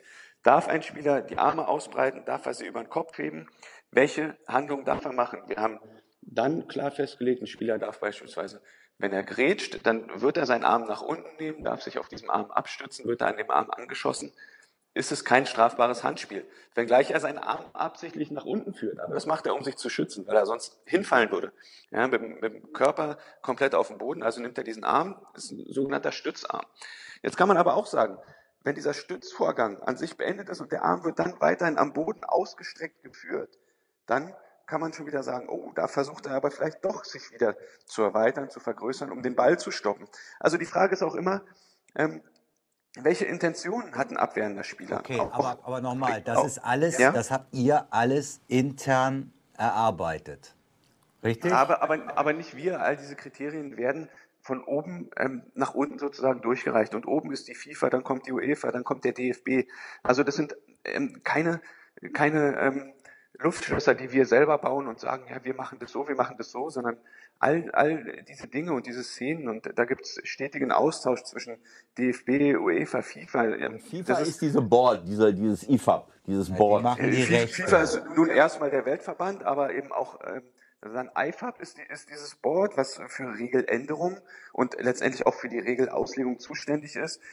Neuerdings sitzen im IFAB aber ja auch ähm, Vertreter der FIFA, also auch der Pierluigi Colina, Massimo Busacca, ähm, die dort aus der, aus der Praxis und aus dem, aus deren Erfahrung und, und man muss dazu sagen, in welcher Windeseile ähm, den Menschen dort die, die Clips dieser Szenen vorliegen, ist, ist unglaublich. Ähm, das sei euch versichert, da besteht ganz, ganz reger Austausch. Und ähm, es ist nicht so, dass wir hier sitzen und sagen. Die, über diese Szene wird mit Sicherheit ja da jetzt auch gesprochen, oder? bin, ich bin überzeugt davon, ähm, was heißt gesprochen, solche Szenen werden dort wahrgenommen. Äh, also geht schwer davon aus, dass ähm, ein UEFA-Schiedsrichterkomitee alle relevanten Szenen aus der Bundesliga ähm, vor Augen hat, dass die die zugespielt bekommen, nicht nur von uns, sondern auch aus eigenen Quellen. Dann wird darauf geschaut und dann äh, werden sich Meinungen gebildet, dann gibt es Feedback in die Verbände, bei Unklarheiten gibt es Rückfragen aus den Verbänden an die übergeordneten Verbände. Es besteht ein reger Austausch. Es ist nicht so, dass wir hier in Deutschland sitzen und sagen, wir machen uns unsere eigenen Regeln oder unsere eigenen Handspielauslegungen, sondern das sind, es wäre ja auch fatal. Stellt euch vor, wir haben jetzt sieben oder acht Mannschaften, die sich für einen internationalen Wettbewerb qualifizieren und dann haben die unter der Woche Dienstag, Mittwoch, Donnerstag, dann sagen die, okay, wir dürfen die Hände benutzen und, und ähm, am Wochenende, Freitag, Samstag, Sonntag dürfen wir es nicht. Ja, das, das, das wäre ja Wahnsinn. Also müssen wir eine einheitliche Auslegung haben und deswegen ist ja, ist die Idee natürlich schön zu sagen, wir müssen uns mal zusammensetzen und über die Auslegung reden, aber ähm, wir müssen uns natürlich schon an die internationalen Vorgaben und Richtlinien halten. Ansonsten äh, sind dann alle zu Recht verwirrt. Und diese Verwirrung, ähm, nochmal jetzt aktuell, diese Verwirrung besteht bei den Schiedsrichtern im Übrigen nicht so, sondern es ist einfach so, dass auch wir Schiedsrichter Fehler gemacht haben in der Handspielauslegung, dass dann ähm, in der Öffentlichkeit nicht einfach festgestellt wird, Mensch, da ist ein Fehler gemacht worden, das ist falsch beurteilt worden, sondern dann wird eine fehlerbehaftete Szene als Referenzszene herangezogen und dann sagt man ja, da entscheidet ihr so und da entscheidet ihr so, keiner versteht mehr was. Und dann entstehen Probleme. Ähm, wir Schiedsrichter sind, was die Auslegung angeht, relativ klar. Wir kennen sie, ja, wir können sie nachvollziehen. Ähm, ob wir sie gut finden oder nicht, spielt erstmal keine Rolle. Aber auch zu dieser Handspielszene habe ich ganz, ganz viel positives Feedback von Kollegen bekommen. Ähm, ich sehe es absolut genauso, absolut richtige Entscheidung. Es entspricht genau unserer Auslegung und so weiter und so fort. Also es ist nicht so, dass wir Schiedsrichter nicht wüssten, was wir tun, aber teilweise wird natürlich auch sehr, ähm, sehr plakativ ähm, mit all diesen Situationen umgegangen und mal so ausgelegt und mal so. Wir Schiedsrichter sind ziemlich klar in dem, was wir tun aktuell. Zwei Sachen noch zum Derby. Die beiden roten Karten können wir nämlich, glaube ich, relativ schnell abhandeln. Ich glaube, es gibt auf diesem Planeten nur einen Menschen, der sagt, die rote Karte gegen Reus war kein und der sitzt mir gegenüber. Du müsstest noch mal kurz Ewald erklären, wieso das eine rote Karte war gegen Marco Reus. Ja, ich habe das, Felix, ich, hab das, ich habe gesagt, für mich ist es ein klarer Unterschied äh, zwischen Wolf und Reus, weil Wolf richtig, ohne die Chance zu haben, den Ball zu spielen, in die Beine grätscht und, äh, oder Arnold, da will ich auch noch mal ganz kurz deine Meinung zu hören, wenn du das gesehen hast, weil, äh, was nicht gepfiffen wurde oder, oder mit einer gelben Karte geahndet wurde, während Reus für mich seitlich kommt, den Ball sieht, äh, äh, er ist in seinem Einzugsbereich, er grätscht äh, über den Boden, also Ball, Fuß am Boden und in letzter mhm. Sekunde kommt der, kommt der Serra ihm da rein und dann trifft er ihn hinten an der Ferse. Also ich habe das als übertrieben angesehen. Es war für mich keine Absicht, ihn wirklich in die Knochen zu treten und ihn zu verletzen. Das war unglücklich, für mich gelb, aber nicht rot. Ich bin ähm, in, in der Aussage, dass es keine Absicht war, bin ich total bei dir. Ich bin in der Aussage, dass, dass es eine Abgrenzung gibt zwischen ähm, der roten Karte gegen Marco Reus und zwischen der ähm, roten Karte gegen Marius Wolf, dass es da eine klare Abgrenzung gibt in der Intention. Ich bin absolut überzeugt davon und ähm, das habe ich auch im Marco Reus unmittelbar auf dem Platz gesagt, dass er versucht, den Ball zu spielen. Ähm, ich bin aber auch gleichermaßen überzeugt davon, dass er sich in dem Vorgang dann einfach verschätzt hat, ähm, dass der Serda in seinem Laufweg einfach den Schritt schneller war und diesen Weg zum Ball ähm, in einem normalen Lauf, in einer normalen Bewegung zugemacht hat. Und am Ende ist dann für uns als Schiedsrichter zu bewerten, was passiert. Das Bein ist ähm, weitestgehend ausgestreckt. Er trifft ihn dann mit der offenen Sohle an der Achillessehne. Und wenn der Serda da verletzt ist und runtergehen muss, dann würde im Leben kein Mensch mehr Verständnis dafür haben, wenn es da keine rote Karte gäbe, ähm, unabhängig davon, mit welcher Intention ähm, Marco Reus da in den Ball geht. Und insofern ist es nach, nach all den harten Kriterien, auch da gibt es in der Auslegung wieder eine Unterscheidung, ist es fahrlässig, ist es rücksichtslos oder ist es eben übermäßig in der Spielweise, was eben die Klassifizierung wäre für, eine, für ein normales Foul, für eine gelbe Karte und für eine rote Karte. Da ist es einfach verletzungsgefährdend, da ist viel Tempo drin, eine hohe Intensität. Und da geht es nicht um Absicht, da geht es nicht darum, er will ihn dahin treten, um ihn zu verletzen. Im Leben ähm, möchte ich das niemandem unterstellen, aber die ähm, hohe Verletzungsgefahr ist gegeben dadurch, dass er hohes Tempo hat, gestrecktes Bein, offene Sohle auf die Achillesferse. Und insofern sind alle harten Kriterien erfüllt. Ach so, ein, oh. ein äh, absolut, äh, apropos Pfeife, Feuerzeug an den Kopf. Ach ja, das haben wir auch noch nicht, das Thema. An den Kopf von Sancho. Habt ihr das nicht wahrgenommen? Also das war ja, das Unglückliche war ja bei dem, war das der, äh, war das die rote Karte oder war das der Das Elfmeter? war der Elfmeter, da war dann Das draußen. war der Elfmeter, genau so. In der Entstehung fehlt der Sancho, weil er draußen behandelt wird. Das Kann er nichts machen. Muss er auch erklären. Das war ein bisschen ja. unglücklich, weil der, er kriegt ein Ding an den Kopf. Kannst du das Spiel dann mhm. unterbrechen und sagen, der, wir warten, bis er wieder da ist? Denn ein Schalke-Fan schmeißt ihm so das Ding vor den Kopf und anschließend fehlt er dann und dann entsteht ein Elfmeter. Ja, also ähm, irgendwann, finde ich, stoßen dann auch wir Schiedsrichter an unsere Grenzen. Also ähm, zu dem Thema. Erstmal finde ich es großartig, dass ähm, der getroffene Spieler, dass Jaden Sancho, ähm, zwar im ersten Moment sich erschrocken hat und sicher getroffen wurde und auch behandelt wurde und vielleicht auch Schmerzen hatte, aber sofort signalisiert hat, es ist alles nicht so wild, ich werde weitermachen. Das ist eine große Geste. Ähm, ich habe sowas ähnliches mal erlebt auf St. Pauli, als der Firmin Schwegler getroffen wurde von der Bonrolle, dann auch zu Boden ging, aber auch weitergespielt hat, weil es natürlich ein Riesenproblem würde, wenn ein Spieler durch einen äußeren Einfluss daran gehindert würde, ein Spiel fortzusetzen. Dann wäre es auch ein Riesenproblem für den Schiedsrichter. Ganz faire Geste. Zweitens, habe ich, äh, das war ja der Torjubel von Borussia Dortmund, äh, in dem das passiert ist, habe ich unmittelbar danach, bevor ich das Spiel fortgesetzt habe, mit Marco Reus gesprochen und habe gesagt, Mensch, Marco, besteht die Möglichkeit, wenn ihr ein weiteres Tor erzielen solltet, dass ihr vielleicht nicht unmittelbar vor der Schalke-Kurve jubelt. Und er sagt, sorry, ganz klar, ähm, ich werde versuchen, ähm, diese Emotion da rauszunehmen, damit sowas nicht wieder passieren kann. Also ich glaube, ich habe von meiner Seite aus viel getan, um dann präventiv gegen mögliche weitere Vorfälle vorzugehen. Immerhin hast du ja nicht gesagt, schieß kein, immerhin hast du gesagt, schieß kein, hast du nicht gesagt, schieß kein Tor mehr, dann ist nicht, dann, gar keiner rum. Jetzt wissen wir, warum die verloren haben. Ich habe ich hab kurz drüber nachgedacht, bevor ich äh, in diesen Dialog eingetreten bin. Genau, damit mir da nichts Falsches ähm, rausrutscht. Aber meine Intention war schon, da äh, weitere Störmanöver und Störfeuer irgendwie ähm, zu vermeiden. Und ähm, das ist auch angekommen und ähm, die Botschaft war klar. Nochmal, Thema Stadionsicherheit sind in erster Linie auch nicht wir Schiedsrichter verantwortlich. Also jetzt ähm, da das Ding irgendwie umzudrehen und der Schiedsrichter hätte irgendetwas tun müssen. Ähm, Stadionsicherheit ist nicht in erster Linie unser Thema, sondern Thema anderer Instanzen. Und in, insofern ähm, war der Spieler verletzt, der hat sich behandeln lassen, musste weiter behandelt werden, war deshalb aus dem Spiel. Ähm, das kann man, glaube ich, keinem Schiedsrichter vorwerfen und ähm, letztendlich in der Konstellation.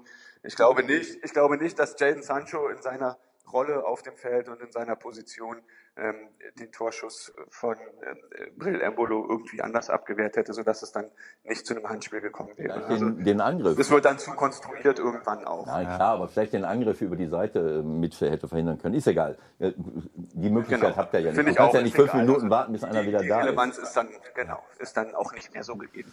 Okay, ich glaube, das war äh, viel mehr, als wir eigentlich uns so erhofft haben.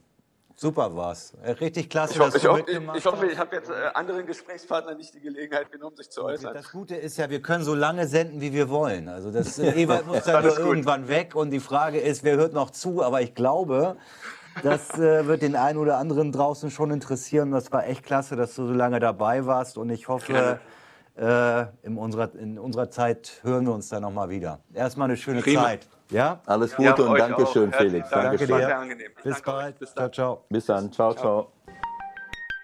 Der Anruf der Woche.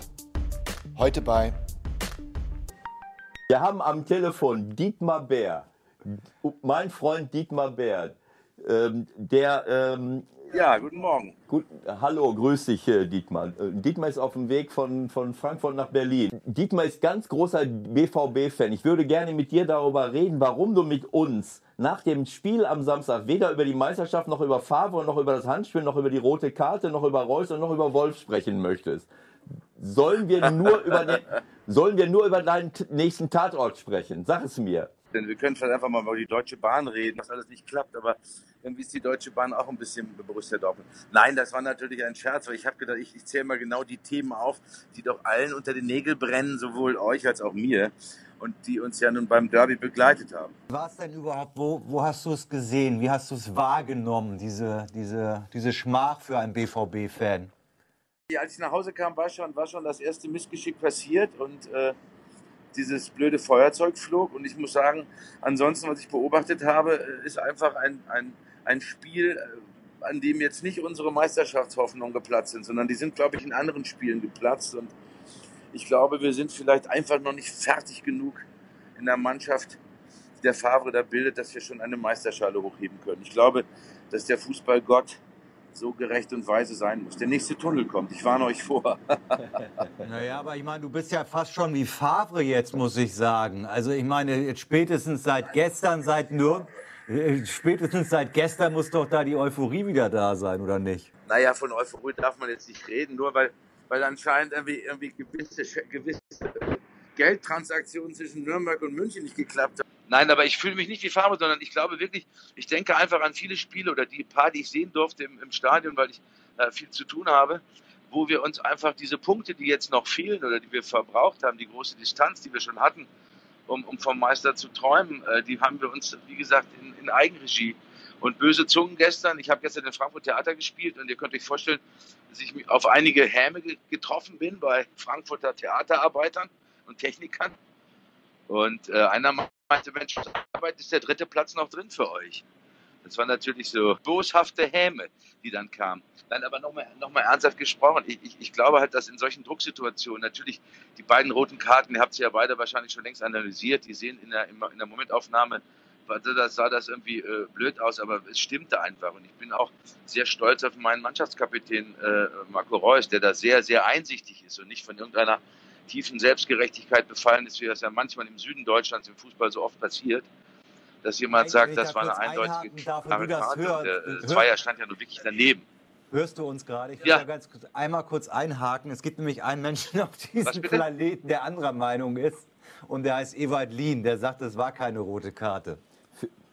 Ist egal. Lass dich nicht irritieren. Ich, äh, Ja, es- ich es sage mal in ihrer Härte gem- gemessen, nein, gemessen natürlich an dem Katalog, den rote Karten, da seid ihr ja Experten mehr und Ewald sowieso als Träger des größten Versehrten aus, äh, der Bundesliga-Geschichte.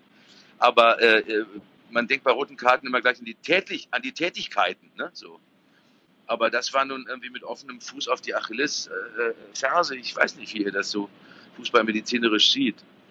Hast das genau richtig analysiert. Ewald kann auch nicht mehr alles wissen. Es ist, äh, ist ja alles schon ein bisschen lange her bei ihm. Woran machst du das denn fest, dass die Mannschaft noch nicht reif genug ist? Glaub, äh, äh, äh, du hast sie ja jetzt öfters gesehen. Woran machst du das fest? weil ich einfach an Drucksituationen denke in anderen Spielen, wo mir einfach Passungenauigkeit, ich muss auch sagen, auch der, äh, ähm, ich weiß nicht, wahrscheinlich an, äh, auch an nervlichen Kostümen oder aber auch an, an, an technischen Dingen, dass am, am Abschluss immer vorne am 16er so oft Dinge noch nicht wirklich, äh, noch nicht wirklich funktionieren, also dass sie mal wirklich wie losgelöst spielen, das habe ich leider zu selten beobachtet. Ich finde es toll, was passiert ist in dieser ersten Favre-Saison. Da ist ja einiges aufeinandergekommen. Wir haben eine gute neue Mannschaft zusammengestellt. Da sind ja Hoffnungsträger für die nächsten Jahre dabei und muss ja nicht gleich alles im, im, im Korb sein. Natürlich würden wir uns freuen, die Stadt, die Region, wenn die Meisterschale mal wieder bei uns liegt. Und, äh, aber ich denke mir, wir sind gut aufgestellt mit dem, mit dem, was wir erreicht haben und wir können uns auf eine neue, schöne, spannende Champions League-Zeit freuen. Also ich bin damit, äh, ich bin damit einigermaßen äh, so aufgestellt innerlich in meinem Anspruch. Ja, für mich ist auch jemand wie Hakimi. Piszczek hat lange gefehlt. Hakimi, das ist für mich ein, ein, ein Spieler, der in der Hinrunde oft den Unterschied gemacht hat. Der ist ja auch schon gar nicht mehr dabei. Das ist alles sehr schade. Also habt auch viele Spieler ver, äh, verloren letzten Endes. Ne? Richtig. Richtig, richtig, das ist richtig, genau. Und äh, andere wiederum, von denen ich ja, ich bin ein riesengroßer Pulisic-Fan, von dem habe ich leider jetzt äh, in seinen letzten Runden, die bei uns drehen, den durfte auch nicht so viel gesehen. Ich hatte ganz am Anfang die Befürchtung, dass er eben vielleicht bei Herrn Favre gar nicht mehr auftaucht oder bei seinen ersten Überlegungen anfangs der Saison, weil den halte ich für einen wunderbaren, jungen, furchtlosen Krieger, von dem wir sicherlich in der Premier League viel hören werden. Ich glaube, dass der sich da auf eine, auf eine Entwicklung freuen darf, aber äh, leider eben nicht bei uns, was ich sehr bedauere. Aber du sprachst eben Lukas Piszek an, ganz wichtiger Mann geworden und aber wirklich in diesen großen Momenten, wenn Spieler irgendwie, wie oft haben wir große Vorsprünge in, in, in, in Partien abgegeben und sind dann noch mit dem, mit dem einen Punkt vom Platz geschlichen. Das sind die Sachen, die mich jetzt in der Summe ärgern am Ende der, der, der zu, äh, auf der Zielgeraden jetzt hier bei den letzten Spieltagen. Das ist deswegen, und da soll, Auch die großen, hörst du mich? Die großen Spiele, wie in, in äh, Ja. Tottenham oder in München. Es hat ein paar große Spiele gegeben, wo, Ja. wo, wo, wo die Ja. Truppe es leider nicht hingekriegt hat. Ne? Ja, so ist es. Und ich will, ich äh, heißt ja nicht, dass man dann sich darüber immer grämen muss, wenn man sagen muss, okay, dann ist es eben noch nicht komplett fertig. Also wenn man sich dann doch immer wieder den Schneid dann abkaufen lässt, leider. Äh, das, ich will das aber mit Zuversicht und, und, und, Hoffnung sehen und sagen, nein, die, das Potenzial ist da, äh, die, die Technik ist da, es muss einfach, es fehlt dann einfach noch das Quäntchen. Und ähm, so dramatische Situationen wie jetzt zwei Rote hintereinander, die natürlich ein Spiel drehen. Und ich verstehe auch, um mal auf was anderes zu kommen, dieses absurde Handspieltheater. Natürlich wäre ohne das Handspiel vielleicht das Spiel dann anders verlaufen. Aber da sind wir wieder im berühmten Fahrradkettenbereich. Hätte, hätte Fahrradkette. Aber wir wissen ja alle, was es bedeutet, wenn so ein Spiel sich dreht. Und ich meine, nach dem Rot äh, dieses schnelle, äh, dumme Freistoßtor von Caliguri, wo man da mit so einer mit so einer Minimauer ganz hektisch, also das äh, hätte verhinderbar sein können, so sehe ich das im Nachhinein. Aber zack, bumm, ist einfach so ein Tor da und dann, dann dreht sich das und da fallen mir dann ganz andere Derbys ein, an die ihr euch wahrscheinlich auch schon genüsslich erinnert habt.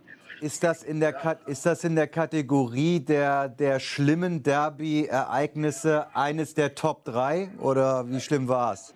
Naja, das ist ja wohl selber, dass es dann noch Schlimmere gab. Also ich erinnere mich aber immer sehr gerne an eins, wo wir immer sagen, das haben wir damals Das haben wir damals, glaube ich, auch 4-4 äh, äh gewonnen. Da haben wir nämlich noch einen Rückstand aufgeholt, schon ein paar Jahre her. Aber äh, natürlich war, war da, der, der nackte Horror war damals dieses unglaubliche 4-0 Halbzeit und dann 4-4 und ohne den Abpfiff wäre es wahrscheinlich ein 4-5 geworden. Das hatten alle 80.000 im Blut. Und wenn man dann da sitzt und man gefriert dabei ein, dann man sieht, wie so eine, wie so eine komplette Mannschaft, so ein ganzer Organismus einfriert und nichts mehr gelingt und ein, ein, ein Treffer nach dem anderen reinkommt. Ich meine, das, das ist der Kitzel, darum gehen wir da alle samstags hin, wir verrückt. Das war der Grund, warum du mir im Vorgespräch gesagt hast, ab 4-4 stehe ich nicht mehr zur Verfügung. Ja, ja, genau. Aber da wussten wir ja noch nicht, was für ein Drama uns jetzt beschäftigt am Montagmittag. Das ist natürlich, ist natürlich äh, irre. Also, aber ich freue mich trotzdem äh, riesig, dass ich doch noch beruflich hinkriege, dass ich das letzte Heimspiel gegen Düsseldorf sehen kann. Und wer weiß, vielleicht ist das ja das Zünglein an der Waage. Wir werden ja sehen. Es ist ja noch ein paar Tage hin. Aber ähm, wenn man das Restprogramm betrachtet, also ich meine auch mit, der, mit, der netten, dem netten Geschenk aus Nürnberg, äh, es wird wirklich, es wird verdammt schwierig, glaube ich. Und Aber hat man das als Fan verstanden, dass Favre sich dann nach dem Spiel hinstellt und im Grunde die Meisterschaft beerdigt? Wie hast du das wahrgenommen? Ähm, ich muss sagen, ich, auch da habe ich einen Respekt, dass man eben nicht weil man eben der Trainer ist von der Mannschaft, die auf dem zweiten Platz steht und so nah dran ist, dass man sich dann äh, aufgibt, sondern dass es vielleicht auch eine ehrliche Einschätzung ist. Und äh, heißt ja nicht, dass man jetzt, jetzt die Brocken hingeworfen werden oder dass man jetzt auf einmal den, schon irgendwo wieder, wie von Freunden, die auf dem Platz waren, dass schon wieder hitzigst äh, die Trainerfrage gestellt wird. Ich, ich, ich kenne ja meine, meine Kumpanen, die da um mich herum sitzen, einige seit, seit den 70er Jahren, die schon alles waren, Weltmeister, Nationaltrainer, die dann immer so ganz schnell, ganz ungerecht werden. Aber ich glaube, dass das irgendwie halt einen, einen gewissen Realismus äh, in sich bringt, wirkt, weil es war ja nun auch um die Uhrzeit hatte Nürnberg noch nicht 1-1 gespielt gegen Bayern. Das muss man ja mal so sehen. Und wir wissen ja selber, das ist ja einfach Bayern hin und her eine starke Mannschaft mit einem tollen Team. Und dazu kommen leider nur immer noch die, die Außenwahrnehmung der der leitenden Angestellten drumherum vom DFB. Also diese, diese Duselsachen, diese 100 Minuten Nachspielen und diese merkwürdigen äh, Elfmeter, das, da sammelt sich ja was an in der selektiven Wahrnehmung aller Nicht-Bayern-Fans da draußen. Das muss man da immer, immer wieder diskutieren. Und ich habe mich zum Beispiel schon mal damit auseinandergesetzt, wie tief man eigentlich auch mal den psychologischen Druck von Schiedsrichtern reden muss, wenn du auf so einem Platz stehst. Und du hast dann da so einen Koman, der sich da gnädig einhakte, letztens beim Spiel Ne, ich habe es gerade das Pokalhalbfinale und man, für was man sonst äh, äh, ja in Bremen äh, Elfer gibt. Und natürlich weiß der Schiedsrichter in dem Moment, ich pfeife jetzt einen Strafstoß äh, für, für den FC Bayern. Also das oder beziehungsweise ich gebe ihn nicht, was das immer gleich für Konsequenzen sein können. Aber ich muss sagen, mit dem albernen Handspiel, was Weigel betrifft, das ist mir wirklich eine, eine Unglücksdiskussion. Vielleicht sollte man die mal ganz ernsthaft führen, äh, weil was ich viel Habt ihr gemacht, Nein, weil ich viel schlimmer finde, ihr seht ja selber, dass die Spieler auf dem Platz alle schon in so einem Modus sind, sobald irgendwo ein Ball eine, eine Handfläche, ein Handgelenk streichelt oder unterhalb des Schultergelenks der Ball äh, beim gegnerischen Spieler ankommt, schreien die anderen, äh, anderen elf sofort Hand, Hand und rennen alle geschlossen zum Schiedsrichter. Das finde ich ja das Schlimmere daran eigentlich, dass sich das schon so in das Spielerbewusstsein verankert hat, dass es diese dämliche Regel jetzt gibt. Aber ich, äh, ich, ich möchte dir ein großes Kompliment machen, Dietmar. Es geht ja heutzutage ja. nur noch um Gewinnen. Es geht nur noch um die deutsche Meisterschaft. Und äh, äh deswegen haben wir dich auch angerufen. Äh, ähm, ja, äh, so, und, und du hast gerade gesagt, ich freue mich darüber, dass Dortmund so eine schöne Saison gespielt hat. Solche tollen Spiele, wie sich die Mannschaft unter Favre entwickelt hat. Ich habe in, in den letzten Tagen auch viel gehört. Äh, äh, Favre kann nicht Meister und Favre macht dies nicht und das nicht und jenes nicht. So, äh, weil es nur noch darum geht, wird jetzt Dortmund Meister oder nicht. Und es, es kann auch am Ende immer nur einer Meister werden. Unglücklicherweise ist das jetzt immer Bayern München. Und für die Spannung in der Bundesliga wäre das schon schön. Aber ich möchte daran erinnern, so wie die Natur draußen schön ist, ist auch unser Fußball schön. Und wenn man schöne Spiele sehen kann und so, äh, das hast du eben zum Ausdruck gebracht. Und dafür bedanke ich mich bei dir, dass du das, dass du das gesagt hast. Ja, weil ich versuche natürlich irgendwie, ich, ich weiß, wie sehr natürlich mein, mein schwarz-gelbes Herz dann blutet. Und natürlich haben, haben alle Lust in Deutschland, dass wir, dass wir dem Rekordmeister mal wieder eins auswischen könnten. Aber man muss einfach noch so ein Stückchen mehr bringen als das Glück und äh, den Fußballgott überzeugen. Und das Stückchen, da, an dem ist noch zu arbeiten, sage ich. Realistisch ist, glaube ich, wird die Chance nicht gerade größer. Also die Bayern, das kommt mir ein bisschen so vor wie, wie nach diesem Pokalfinale, wo die Dortmunder den Bayern richtig eins übergebraten haben und danach wurde dann ja. mal ein bisschen aufgerüstet. Ich habe so ein bisschen das Gefühl, dass Ähnliches jetzt wieder passieren wird und äh, die Bayern werden aber trotzdem auch noch Meister. Also äh, das sieht für nächste Saison dann nicht so gut aus. Äh, nein, natürlich, ich wusste auch gar nicht, ich habe mich eben hier im, im, Zug ein bisschen schlau gemacht. Ich wusste gar nicht, dass da auch schon wieder so eine Diskussion angefangen wird, wie um den, um den talentierten Nübel ne, von, den, von, den, von den Jungs aus der verbotenen Stadt. Äh, das sind ja nun einfach, die Handschrift ist ja immer noch unverkennbar, oder? Diesen Aufruhr, die, die, die, diese, die diese Jungs da immer wieder machen. Ja, äh, ich werde hier gerade gebeten, weiter zu reden. Tut mir leid, Madame, das ist schon wichtig. Dann müssen Sie die Tür zuziehen. Ähm, weil ich jetzt hier vom Ruhebereich stehe. Ja, ja. Ja, ja, das weiß noch jemand hier nicht, weil ich spreche natürlich vielleicht auch ein bisschen zu laut, wenn ich meine Kopfhörer. So, wir verlassen Halle und den technischen sicheren Halt vielleicht für unser Gespräch. Aber nein, äh, dass, dass, dass, dass diese Dinge halt weiterhin natürlich passieren. Und das, sind, das ist etwas, das gehört wahrscheinlich auch im Moment zu der Bundesrepublik, wie die sich verspätende Deutsche Bahn. Ein München wird irgendwie immer Meister. Und äh, man muss sich dann schon mal fragen, wieso, wieso eigentlich müssen sich die anderen die anderen äh, Mannschaften das mal fragen, den Clubs. Aber ihr wisst selber, ihr habt das Pokalfinale angesprochen vor ein paar Jahren. Danach ging das Schwachkaufen los, das Aggressive. Ne?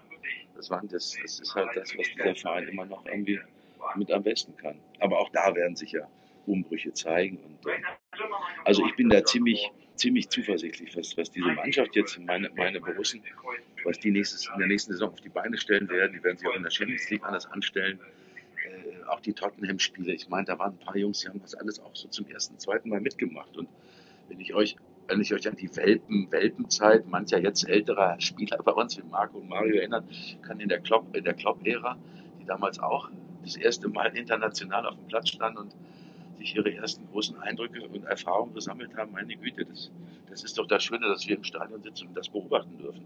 Wie sein, wen können sie halten und wen nicht, wen verlieren sie, ne? Ja, ja, ja, natürlich. Das sind aber, das ist immer die andere, die wirtschaftliche Seite.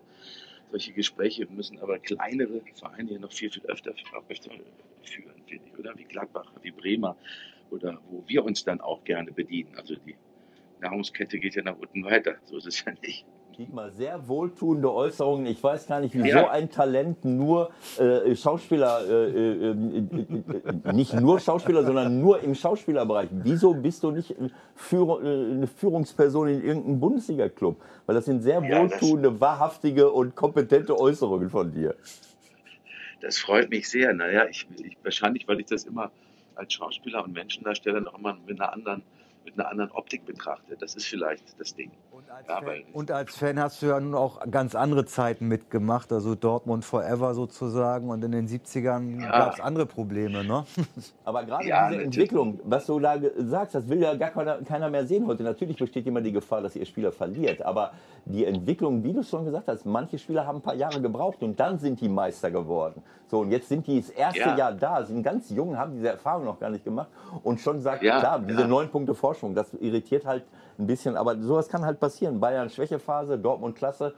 So, und dann sind, haben Bayern eigentlich wieder zu sich zurückgefunden und deswegen haben sie den Vorsprung ausgeholt. Also ich finde das sehr gut, wie du das siehst. Gefällt mir. Ja, und, und ich meine, wenn man es da nochmal betrachtet, wenn wir jetzt mal auch an den Druck über den eben gesprochen habe, ich meine, der, der gute Nico Kovac, das Klassenziel hat er nicht erreicht. Also er kann jetzt nur noch ein Double hinkriegen. Ne? Da gibt es sicherlich auch noch ein, ein ernsthaftes Nachgespräch nach der Saison in der Säbener Straße. Da, wir haben, wir haben von das, das, das, Thema schon durchgekaut. Also ich meine, in Leipzig und zu Hause gegen Frankfurt, äh, wenn der BVB seine Hausaufgaben ja. macht, äh, wer weiß, was noch passiert. Jetzt haben ja. wir wieder die Diskussion, wenn der Hund ja. nicht geschissen hätte, ja, ja, ja. Gekriegt. Die fangen schon wieder an, ja, wir sind wieder, wir sind wieder, wir sind schon wieder an der Fahrradkette. Genau, richtig. Die, aber die können halt nicht abwarten. Man muss immer hochrechnen. Äh, äh, ich, ich hoffe, dass wir.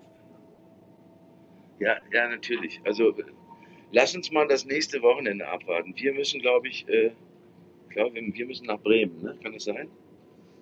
Ja, das ist, und das sind ja nun auch, das ist jetzt auch kein Zuckerschlecken. Und die, und ich glaube, die armen Hannoveraner müssen nach München, ne? kann das sein? Aber dann Das- hat Bayern das- immer das- riesengroße Probleme gegen Ja, die ja, Kleinen, ja. die Ja. sogenannten Kleinen. Ja, also Dolly hat auch den Bock umgestoßen. Ne? Das Ist darf man klar. nicht vergessen. Ne? Also, ich möchte über sowas gar nicht reden. Ich freue mich aufs nächste Wochenende. okay. Na, ich, ja, ich auch.